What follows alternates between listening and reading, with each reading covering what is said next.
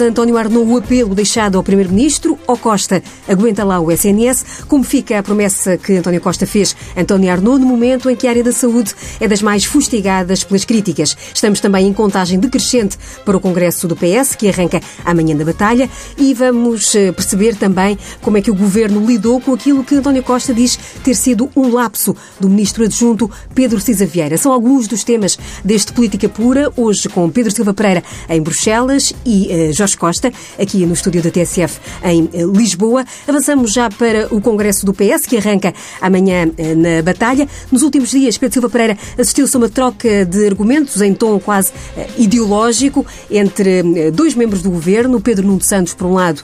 conotado com a ala mais à esquerda do PS, e por outro lado, Augusto Santos Silva, que é tido como um homem mais de centro, centro-direita. Como é que assistiu a esta troca ideológica em vésperas de debate, de debate e de congresso do PS?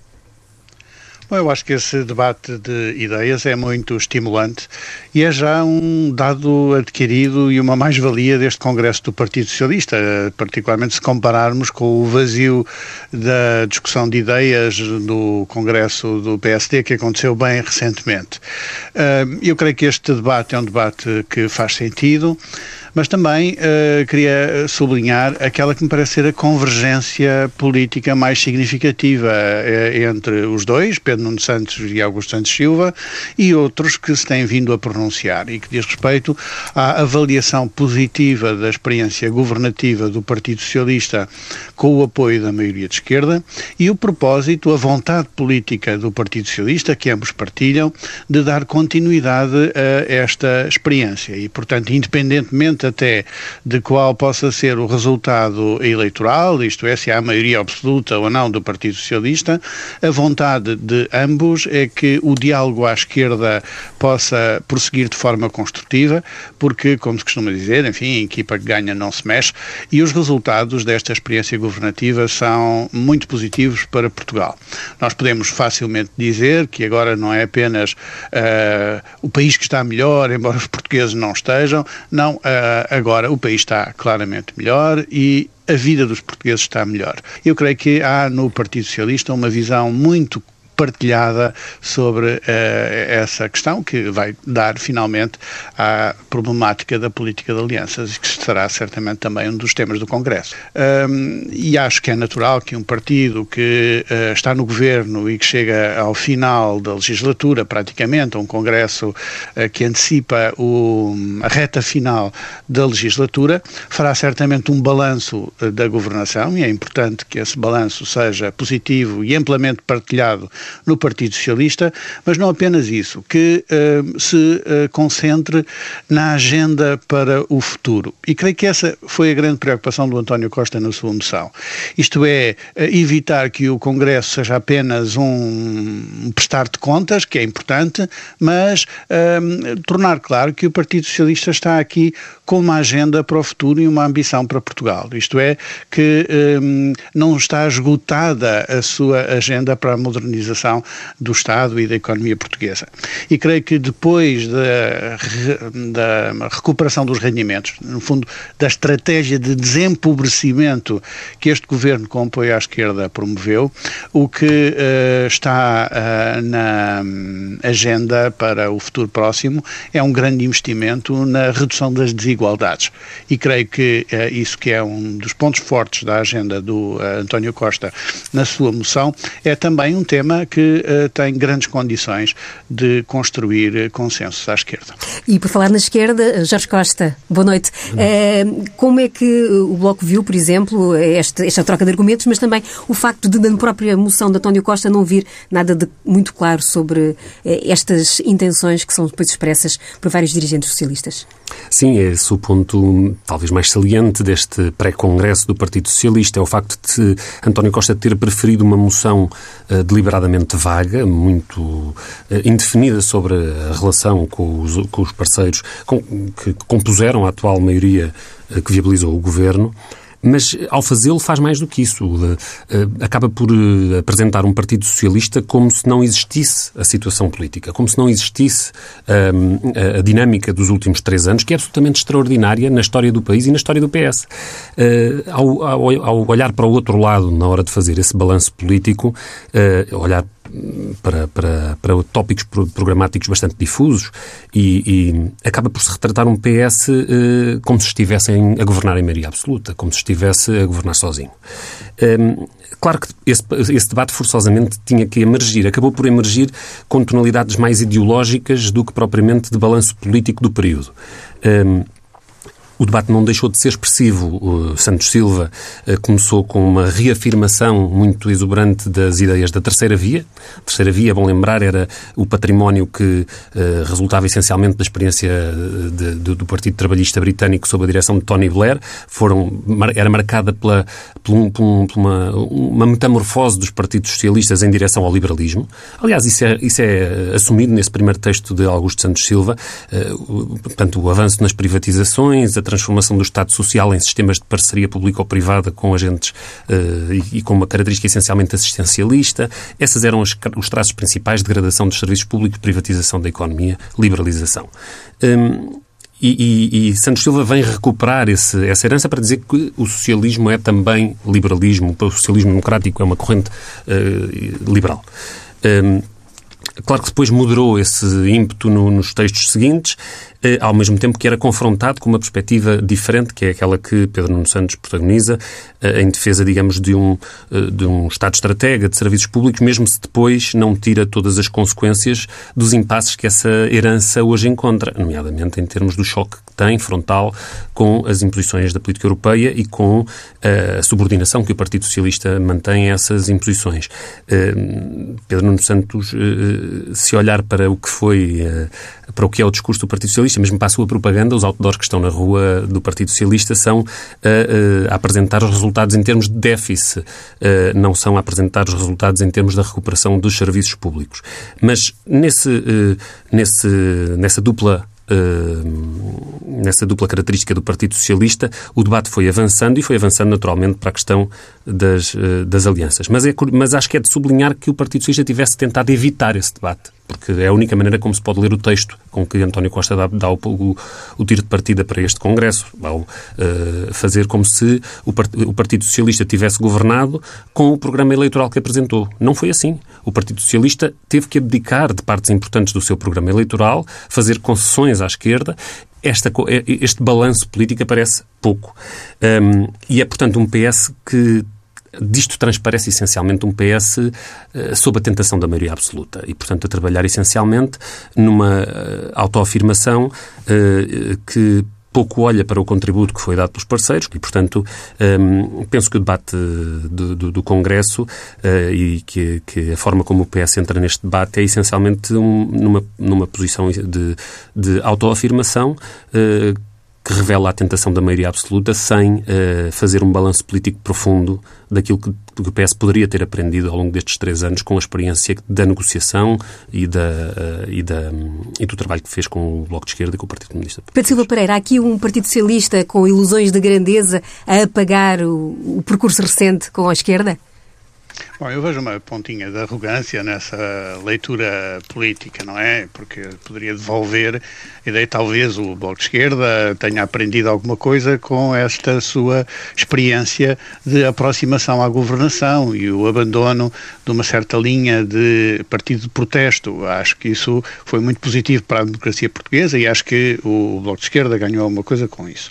Mas esse não é o ponto. Vamos lá ver. Eu acho que o secretário-geral do Partido Socialista tem valorizado muito uh, e muitas vezes a parceria política à esquerda. Uh, Tem-no feito abundantemente, ainda bem recentemente numa uh, entrevista, referiu-se a essa parceria como sendo para ele até o cenário preferível do ponto de vista uh, político. Portanto, isso não está em questão. Ele realmente elaborou uma moção uh, que pretendia centrar a discussão do Congresso na agenda política para o futuro, na ambição do Partido Socialista para o futuro, mais do que nas questões de tática política. E não creio que o Bloco de Esquerda possa levar isso a mal, porque o Bloco de Esquerda também, bem recentemente, uh, reuniu os seus órgãos e apresentou a sua agenda para a próxima legislatura, enfim, um, uma espécie de um caderno reivindicativo e propositivo para o país, que faz todo o sentido, e não me parece que o eixo central das propostas do Bloco de Esquerda tenha sido a ideia da política de alianças, e acho isso muito compreensível, porque afinal de contas esta aliança nasceu da circunstância de os diferentes partidos que uh, integram uh, manterem as suas propostas autónomas e serem capazes depois de consensualizar uma uh, agenda comum. Acho que foi isso que aconteceu e acho que é isso que deve uh, continuar a acontecer. Depois, eu parece-me que uh, há alguma simplificação na leitura que é feita sobre o debate ideológico que tem acontecido ao longo das últimas semanas no Partido Socialista antes deste Congresso. Porque a ideia do Estado estratega não divide, nunca dividiu o Augusto Santos Silva e o Pedro Nuno Santos. Muito antes desta moção do Pedro Nuno Santos sobre a ideia de um Estado estratega, o Augusto Santos Silva, ao lado do Manuel Alegre, num congresso do Partido Socialista, reduziu uma, reduziu uma moção em que exatamente a ideia do Estado estratega era teorizado. Portanto, construir uma espécie de oposição entre ambos a propósito dessa. Bom, mas isso só prova que, de facto, essa oposição é, uh, tem muito de ficção. E mesmo a propósito da terceira via, aliás, o Augusto Silva escreveu num artigo, artigo recente que uma coisa é um, ehm, atirar para o caixote do lixo da história a experiência da terceira via. Outra coisa seria propor que a agenda da terceira via fosse renovada. Não é isso que ele uh, propõe uh, e, portanto, colá-lo à terceira via contra o Pedro Nuno Santos também me parece que tem muito de uh, simplificação. O que me parece é que há uma leitura sobre a experiência governativa uh, do Partido Socialista com estes entendimentos à esquerda. E essa leitura uh, precisa de ter necessariamente dois pilares que se conjugam e que se articulam. Por um lado, a ideia de uma agenda política de desempobrecimento de recuperação dos rendimentos das famílias e dos trabalhadores, que o Partido Socialista tinha inscrito no seu programa, que é certo que foi num ponto ou noutro complementada pelas propostas dos seus parceiros à sua esquerda, mas de forma nenhuma uh, foi adulterada, como se o, o governo do Partido Socialista não estivesse a cumprir agora essencialmente o seu programa, que sempre foi no sentido da viragem de página da austeridade. E este é um pilar que sempre esteve nas propostas do Partido Socialista e que foi enriquecido com diálogo, o diálogo à esquerda e na agenda governativa que temos em curso. E há depois um outro pilar que é tão importante como este e que é o da fidelidade aos compromissos europeus.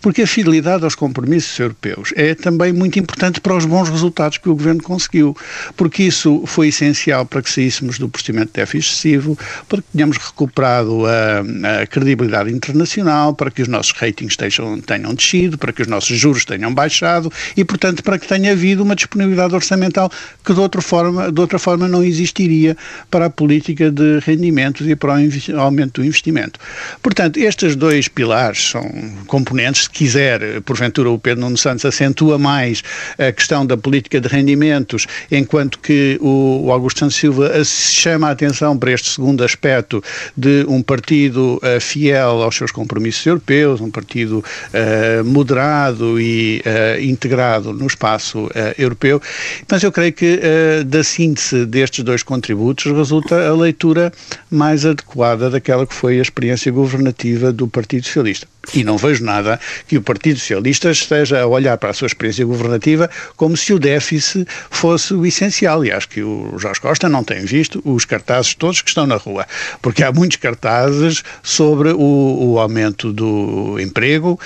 um, e, aliás, o Partido Socialista apresentou-se com o desígnio de emprego, emprego, emprego e a verdade é que um, há hoje mais de 280 mil portugueses com emprego do que existiam quando a direita estava no poder e isso faz a diferença. Penso que honra o Partido Socialista e acho que os partidos à esquerda também fazem bem em fazer uma avaliação política positiva desta experiência de diálogo. Jorge Costa, este pilar que fazia referência o Pedro Silva Pereira, o pilar europeu, é, é, é, acaba por ser o, eh, para o Bloco o, o entrave a que se possa ir mais longe neste entendimento com o Partido Socialista? Não, eh, as imposições eh, europeias são um entrave a que uma política de devolução de rendimentos e de reconstrução do Estado Social, de reconstrução dos serviços públicos, possa ser eh, enfim, à altura do que, do que é a expectativa e do que é uh, uh, o quadro constitucional, digamos assim. Nós, nós temos uma obrigação de recuperar o, SNS, de recuperar a escola pública para patamares que estão muito longe de ser alcançados e isso só não tem sido feito porque o, o, as imposições e as regras orçamentais europeias são draconianas e continuam a ser draconianas. Mas, uh, mas, o, ponto, mas o ponto mais importante, Jorge Costa, é que uh, uh, a viabilização uh, dos resultados da política económica do governo não teria sido possível sem uma política de fidelidade aos compromissos europeus. Sem, que, que, não dispensou, aliás, o, o, governo do Partido Socialista de ter uma nova atitude uh, muito mais reivindicativa e enérgica no plano europeu sem a subserviência do governo da direita uh, anterior, mas sem uh, aventuras de, de uma espécie de ruptura ou incumprimento dos compromissos a que estávamos vinculados. Porque isso teve consequências económicas. Quer dizer, não foi apenas os, os acertos no calendário de algumas medidas de recuperação dos rendimentos. Não. Eh, há um poderoso efeito económico da circunstância de Portugal, tendo reduzido o déficit e a dívida pública, ter recuperado recuperado credibilidade eh, internacional, conquistado confiança das instituições europeias e dos mercados, saído do procedimento de déficit excessivo, evitado sanções em Bruxelas um, e melhoria do rating com impacto sobre, sobre os juros. Eh, não vai com certeza dizer que esta dimensão da política económica do governo não um, é importante para explicar os resultados que foram alcançados. E, portanto, nós não faremos uma leitura uh, adequada do que foi a experiência experiência governativa dos últimos anos se, se uh, pretendemos olhar só para o cantinho que nos convém. Não, estes é dois que... elementos, recuperação de rendimentos, fidelidade aos compromissos europeus, são essenciais para explicar os resultados que tivemos. O que deu confiança à economia portuguesa e o que, a transform... e, a... e o que lhe deu credibilidade foi o facto de haver crescimento e de haver criação de emprego. As previsões de Bruxelas sobre o desempenho da economia e, sobretudo, sobre a aplicação de alguns dos pontos de, de programa de governo em que o Partido Socialista não capitulou, ou, e eu faço essa justiça de reconhecer que houve pressões Bruxelas uh, uh, que, não, a que, não, a que, não foram, que não foram obedecidas, que não foram uh, seguidas, e, portanto, há uma diferença, como diz, sobre, entre a, a, política que seguia o governo anterior de subordinação completa e a do governo atual, em que, apesar de algumas recomendações, apesar de algumas ameaças, apesar de algumas previsões catastrofistas, não se confirma, o, o governo não abdicou de, da aplicação de, de, do que tinha acordado com os parceiros à esquerda Estamos e, de acordo. E, aliás, e pôde levar a Bruxelas. As tomam a forma dessas previsões catastrofistas. Precisamente. Uma forma e, e, de pressão como outra qualquer. E e, mas exatamente, e o Governo pôde levar a Bruxelas os resultados que conseguiu com a aplicação das medidas negociadas à esquerda. E, e ao levá-las, foi, foi o Governo que teve razão e mostrou uma economia a crescer e uma economia a criar emprego. Isso é que transformou Portugal numa economia credível e num país que, eh, em termos internacionais, pode dizer que está hoje eh, em situação muito mais favorável do que estava. Dito isto, dito isto não, não deixou de ser verdade o que o próprio Partido Socialista também disse, quando assinou um relatório sobre a dívida pública portuguesa com o grupo parlamentar do Bloco de Esquerda, de que os níveis de, de, de endividamento público que Portugal tinha e tem são insustentáveis e incompatíveis com uma recuperação eficaz e, e, e, e completa da, da, do Estado Social português e dos serviços públicos. Era e é. E, portanto, aquilo que, que, em que o Partido Socialista trabalhou com o Bloco foi sobre um diagnóstico quanto à natureza da dívida, da sua insustentabilidade, coisa que não se alterou e é preciso uh, uh, reconhecer que enquanto tivermos este nível de endividamento e enquanto tivermos esta... Esta,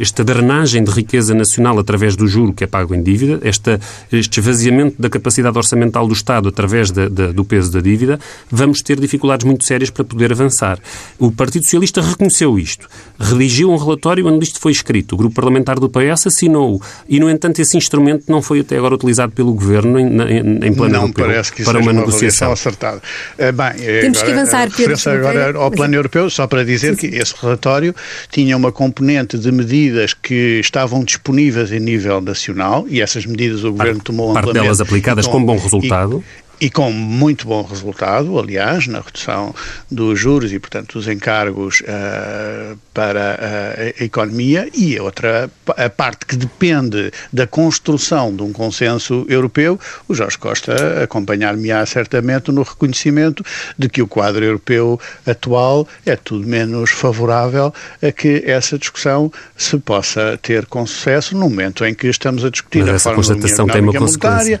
e o, essa constatação e, a, e, a, e, o quadro financeiro plurianual e nem aí há sombra de um entendimento entre os parceiros europeus, quanto mais sobre a, a agenda de reestruturação da dívida pública e de mutualização da dívida no plano então, europeu. Então Pedro Silva Pereira está a concordar comigo que é da Europa que vem um bloqueio que nos impede de ir mais adiante na recuperação dos serviços públicos em, em função do peso da dívida, do peso dos juros que a Europa continua a querer impor-nos. Estou com certeza a concordar. Então, o Partido Socialista tem uma leitura crítica daquilo que é o Tratado Orçamental, preconiza uma revisão do Tratado Orçamental, não é isso que nos divide. O que nos divide é saber se a consciência dessa dificuldade nos deve remeter para uma atitude irresponsável ou aventureira de ruptura. E acho que, aliás, o próprio Bloco de Esquerda, na, na, na forma como equaciona uh, as dificuldades e os constrangimentos introduzidos pelo o euro, tem tido bastante prudência e por alguma razão é quanto a, a pronunciar uma solução de ruptura do euro, visto que isso teria também consequências. Bom, nos parece é que o governo tem que ter iniciativa no plano europeu e nós não encontramos essa iniciativa no plano europeu. É só isso que eu estou a dizer. Estamos uh, largamente a caminhar para o, para o final quase desta nossa emissão. Ainda estamos centrados ainda no Congresso do PS e eu, para fechar este assunto, perguntava aos dois, começando por si, Pedro Silva Pereira, uh, falámos já aqui das vozes do, do Pedro Nuno Santos e de Augusto Santos Silva, mas também outras vozes menos alinhadas com a atual solução governativa, como Sérgio Sousa Pinto eh, e Francisco Assis, se pronunciaram esta semana, eh, mais ou menos com esta ideia de que esta solução eh, teria, como os iogurtes, um prazo de validade. Como é que ouviu essa, essa constatação e, e esta consideração também de Francisco Assis, neste caso, de que isso tratou de um expediente do PS para hum, ultrapassar uma derrota eleitoral? Bom, sem dúvida que uh, um e outro uh, foram desde o início vozes críticas desta solução governativa. Uh, mas ambos têm podido reconhecer que, ao contrário do que eram as suas expectativas mais negativas, o resultado desta experiência governativa é positivo, não apenas do ponto de vista da estabilidade, mas também da melhoria da situação económica do país. E, porventura, o grau de cooperação entre as forças à esquerda terá excedido as suas expectativas. Agora, quanto ao futuro, enfim, não há soluções políticas eternas e, portanto, um dia hão de acertar se, se vaticinarem que uh, uma solução política não se manterá uh, eternamente. Agora, uh, o que acho que é mais importante neste momento é o Partido Socialista afirmar a sua vontade de prosseguir o seu rumo, de apresentar ao país a sua agenda e os seus resultados e de se mostrar disponível para prosseguir este diálogo construtivo à esquerda. Jorge Costa. Não penso que seja o elemento principal do debate do Partido Socialista. Quer dizer, Francisco Assis parece um bocadinho, faz-me lembrar às vezes um pouco Passos Coelho na sua amargura e na sua hum, ausência da, da, da, da sua incompatibilidade radical com a, a realidade política. Portanto, verifica-se que nada do que Francisco Assis previa aconteceu, uh, os acordos foram possíveis, realizaram-se e foram aplicados, os resultados económicos da sua aplicação foram benéficos para a economia do país, todos os elementos que constavam daqueles acordos, não há ninguém que não reconheça que trouxeram um resultado uh, a favor da, da, criação de emprego e do crescimento económico do país. Um, e, portanto, é simplesmente uma, uma vontade de, de, ter razão. Faz é Francisco Assis que faz lembrar um, os iogurtes, na verdade, aqueles muito eh, amargos uh, e que estão na prateleira. É, é um bocado o, o lugar em que Francisco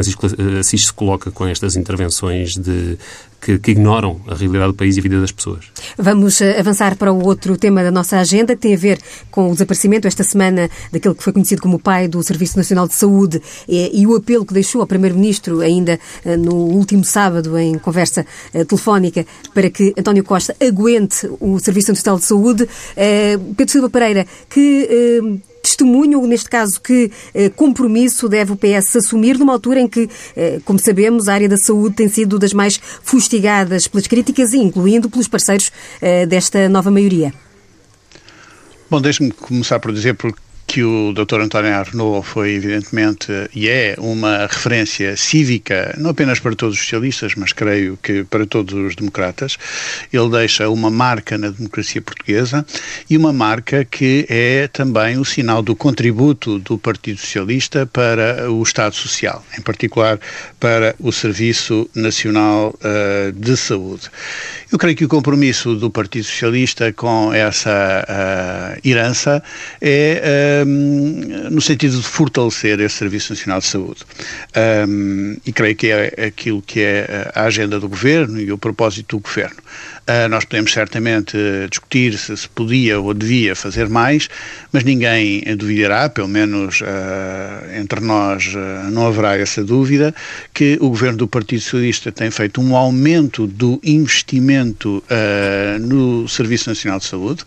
e tem melhorado os resultados do Serviço Nacional de Saúde com mais consultas, com mais cirurgias, com mais profissionais, eh, profissionais também com melhores condições até eh, salariais, então, eh, com mais projetos de investimento.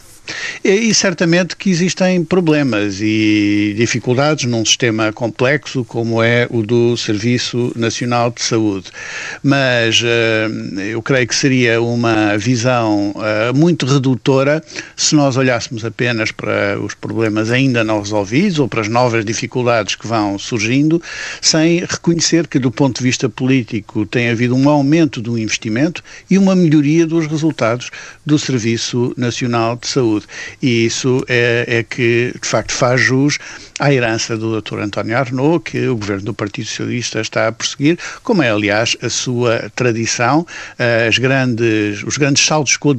qualitativos, ou pelo menos muitos dos grandes saltos qualitativos que se deram no interior do Serviço Nacional de Saúde, estou-me a lembrar, por exemplo, da rede de cuidados uh, continuados, são um, um impulso uh, que deve muito ao investimento do Partido Socialista, que está agora a ser continuado, e creio que essa é a meta política que o Partido Socialista tem. Um Serviço Nacional de Saúde cada vez mais forte, capaz de uh, honrar um direito básico dos portugueses e de uh, comparar bem com os melhores padrões internacionais, como felizmente é já o caso. Já Costa, uma das derradeiras obras de António Arnaud foi coassinada com João Semedo do Bloco de Esquerda e era exatamente uma tal de lei de bases para, para a saúde que ainda fica distante daquilo que, nesta altura, está a aplicar no terreno. Sim. Uh, António Arnaud, em primeiro lugar, referir-me à figura, uma referência de sempre em tudo que respeita ao sistema de saúde, mas não só, porque é justo reconhecer em António Arnaud um pensador da igualdade, um pensador de democracia e, e, ainda nos últimos anos, quando o país passou pela tormenta da devastação social e da destruição de tanto do que foi construído depois do 25 de Abril em termos de, de direitos sociais, de equipamentos públicos, e, ele foi uma voz que se referiu, a, que se referiu e que esteve presente na, civicamente uh, diante dessa ameaça uh, da maneira mais uh, aberta, da maneira mais generosa. E, portanto, mas a Renault foi também, e foi e essa, e é isso essencialmente que, o, que é por isso que ele será essencialmente lembrado, um, um cidadão profundamente comprometido com, com, o Serviço Nacional de Saúde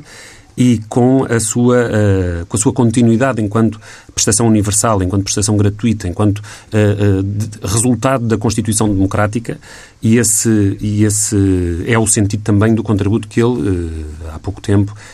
com João Semedo, produziu e, e, e, entregou, digamos assim, para que fosse a sua, o seu legado político em relação ao, ao Sistema Nacional de Saúde para, o próximo, para os próximos anos. Um, esse debate foi aberto e foi muito Uh, reconhecido. Eu lembro que na apresentação do, do, da, da, proposta de lei de bases da saúde de, de António Arnaud e João Semedo estiveram presentes o Primeiro-Ministro e o Ministro da Saúde, só para dar esses dois exemplos. Mas o, o, a forma como, a sequência que se está a dar a esse contributo é que é um pouco preocupante nesta fase, porque o Governo, na circunstância presente e no quadro da presente legislatura, parece dar como perdida a oportunidade de fazer a alteração da Lei de Bases da Saúde. Uh, ainda hoje, uh, a Secretária de Estado Adjunta do Primeiro-Ministro diz isso numa entrevista, que vai ser muito difícil, no quadro da atual maioria, se possa produzir uma lei de bases e, portanto, o Partido Socialista parece estar a querer guardar para outras núpcias, eventualmente para outra relação de forças no Parlamento, as decisões sobre. Um, sobre uh, uma próxima lei de bases. criou para isso um grupo de trabalho presidido por Maria de Belém, uma figura que, digamos, tem, tem um currículo próprio na, na área da saúde, não só no governo, mas também no setor privado, e que e que ficou encarregue de produzir um grupo de trabalho que apresentasse um relatório só depois do verão, enfim, lá para setembro ou outubro. Depois entrou o Orçamento do Estado e já se percebeu que com este grupo de trabalho o Governo encontrou a forma de não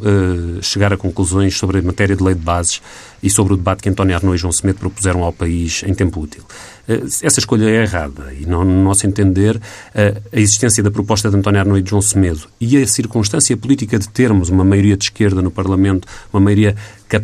composta por diversas forças políticas, mas que são aquelas que se comprometeram historicamente em Portugal com a criação do Serviço Nacional de Saúde, porque não foi com o PSD e nem foi o PSD que participou na aprovação, pelo contrário, eh, votou contra no Parlamento em 1977 na criação do Serviço Nacional de Saúde, o CDS igual, e portanto nós temos entre o Partido Socialista, o Partido Comunista Português, o Bloco de Esquerda, as forças que são uh, uh, as representantes do compromisso histórico com uh, o Serviço Nacional de Saúde. E, e, devia ser tomada a lei de bases de António Arnoux e João Semedo como ponto de partida para que fosse esta maioria a, tomar as decisões e a fazer as alterações legislativas, tanto ao nível da, da substituição das parcerias público-privado eh, na gestão dos hospitais públicos, como ao nível da, da, da, eliminação definitiva das taxas moderadoras, que são uma aberração no Sistema Nacional de Saúde, tal como ele existe hoje, e, e, e que esse debate sobre a lei de bases fosse a oportunidade para com os agentes de saúde, com os médicos, com os enfermeiros, com, com, com toda a comunidade da saúde pública, eh, se conseguir eh, reconhecer a necessidade de um investimento e de uma prioridade ao Sistema Nacional de Saúde que vá além daquilo que o Governo atualmente tem feito. É evidente que não há comparação entre, aquilo, entre a política que este Governo uh, executa no Serviço Nacional de Saúde e a política do Governo anterior, que era uma política por, de desmantelamento. E, portanto, uh, uh, essa comparação, só por si, não nos leva tão longe. É evidente, e não há ninguém que não possa fazer essa justiça, mas também é evidente que os, os elementos de esgotamento, os elementos de, até de abuso sobre uma grande parte dos profissionais de saúde, que estão sobrecarregados, que estão subdimensionados em termos de, de contingente, que estão uh, ainda a padecer, em termos até de, de, dos equipamentos disponíveis, dos efeitos da política do governo anterior, uh, isso exige uma resposta mais uh, acelerada, mais eficaz. E, e, é um dos bons exemplos em que a prioridade, a prioridade ao, ao Estado Social e ao cumprimento do, dos direitos previstos na, na nossa Constituição em matéria de saúde deveria, ter, deveria ser eh, prioritária, passo a redundância, em relação a outros critérios de gestão pública e financeira. A frase do Ministro de, de Alberto Campos Fernandes de que somos todos centeno, uh, nessa, como é que se enquadra mostra... nessa, nessa, nessa narrativa? É, precisamente, acho que é, é, foi um slogan infeliz que o próprio Governo já se deve ter arrependido de ter criado um, ehm, para, para definir esta hierarquia de prioridades. Não, não tem a ver com as prioridades. Significa apenas o compromisso coletivo do Governo com os objetivos do próprio programa de Governo que dizem respeito também ao controle rigoroso das contas públicas.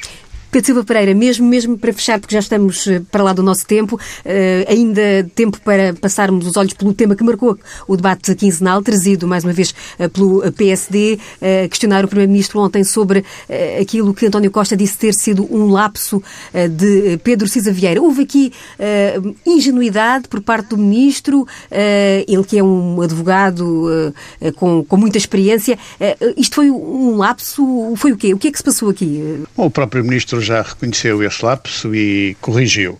Eu creio que a situação, a bem dizer, não tem grande relevância política. Estamos a falar de um cargo não remunerado de gerente numa, empresa familiar eh, com a mulher, que não teve qualquer espécie de atividade, eh, um cargo que ele declarou de boa fé ao Tribunal Constitucional e que fez cessar assim que se percebeu que, e que ele próprio percebeu que havia uma incompatibilidade. Portanto, do ponto de vista político, político, isto vale uh, o que vale. Há uma questão jurídica de incompatibilidade que deve, de facto, ser uh, analisada e avaliada pelas entidades competentes e eu chamo apenas a atenção que ela não é tão evidente como pode parecer. É certo que a lei diz que a preterição da regra da incompatibilidade tem como sanção a demissão, mas a questão que se põe é saber se essa sanção de demissão é uma sanção automática uh, ou se, de acordo com os princípios constitucionais da proporcionalidade e da igualdade, é preciso uh, avaliar uh,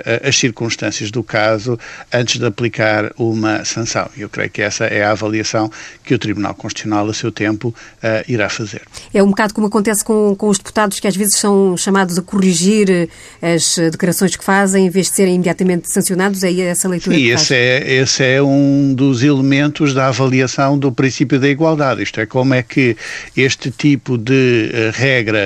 de uh, incompatibilidade ou de impedimentos são depois um, implementadas no quadro da fiscalização por parte do Tribunal Constitucional. Aí o Tribunal Constitucional tem que olhar a questão da proporcionalidade para saber sanção, se a sanção de demissão seria ou não uh, desproporcionada, porque isso é um princípio constitucional a que o Tribunal está vinculado, e por outro lado ao princípio da igualdade, isto é, saber como é que outros casos e outros cargos são tratados em situações análogas. E em função dessa análise jurídica, que é um pouco mais complexa do que parece à primeira vista, é que uh, haverá que tomar uma decisão. Mas não acredita que o Ministro possa vir a cair eh, por essa via, uma vez que politicamente já percebi que considera que não existe relevância política para, para uma demissão? Não, eu admito que exista espaço de uh, interpretação jurídica para uma solução que não implique a demissão do ministro. Mas, como digo, e penso que esse também é o racional das intervenções do primeiro-ministro, isso é matéria que compete a outras entidades e, portanto, elas farão o seu trabalho e o seu juízo. Jorge Costa, como é que viu esta, esta questão do ministro Cisa Vieira, que poucos dias antes tinha sido uh, notícia por ter tido reuniões, que depois o Ministro Primeiro-Ministro explicou ontem, que não foram só com a empresa, com o consórcio que lançou a OPA sobre a EDP, mas com outras uh, empresas do, do setor, numa tentativa de, de, regulação do setor mandatado pelo Primeiro-Ministro, disse ontem António Costa no debate, mas logo a seguir esta notícia mais caseira sobre uma empresa criada na véspera de entrar para o Governo. Sobre a questão do setor elétrico, é evidente que há um problema uh, de natureza política, que é o de saber se um ministro que transita de um grande escritório de advogados com uma grande tradição e que lida diretamente com os setores que estão a ser eh, que estão depois sob a sua tutela, designado pelo Primeiro-Ministro, enfim, não uma tutela única, naturalmente a energia é da tutela da economia e do Secretário de Estado da Energia, mas há uma decisão do Primeiro-Ministro de criar um trabalho conjunto entre membros do Governo e este é um desses membros do Governo um, ehm, que vem deste, deste, deste, desta experiência profissional e que, portanto, uh, acaba por reconhecer, num determinado momento, que uh, há uma dificuldade que merece um pedido de escusa. Mas se foram vários os dossiês em que, na área da energia, que entretanto decorreram enquanto Pedro Cisa Vieira era membro do governo, e portanto fica a pairar um, mesmo o, o, o Bloco de Esquerda interpelou sobre isso o Primeiro-Ministro ontem. O Primeiro-Ministro diz que o Ministro Pedro Cisa Vieira não teve qualquer intervenção no episódio da, da, mudança de posição do Partido Socialista sobre a contribuição das renováveis. Tomamos como boa a palavra do Primeiro-Ministro sobre essa matéria, mas não deixa de ficar uh, a dúvida sobre o que é que realmente mudou na natureza do, do, do, do papel que tem o Ministro, o ministro Cisa Vieira na, no tema energia, uh, em face da sua, da sua anterior intervenção no setor como advogado e que agora ele reconheceu a propósito da OPA. Mas esse, não é, esse é um tema político, enfim, e que tem esta, este contorno. Eh, o outro é um tema que o Pedro, Silva, o Pedro Silva, ai, o Pedro Silva, Pereira, Pereira são muitos Pedros, o Pedro Silva Pereira um, enunciou e que, e que, tem que ver com uma questão formal, eh, que não é de menos do ponto de vista formal e que, como foi dito, cabe ao Tribunal agora tomar a decisão. Uh, mas é uma situação muito, uh, digamos, desconfortável, para dizer o mínimo, para um ministro, uh, que se coloca a si próprio numa posição muito desconfortável ao decidir formar uma empresa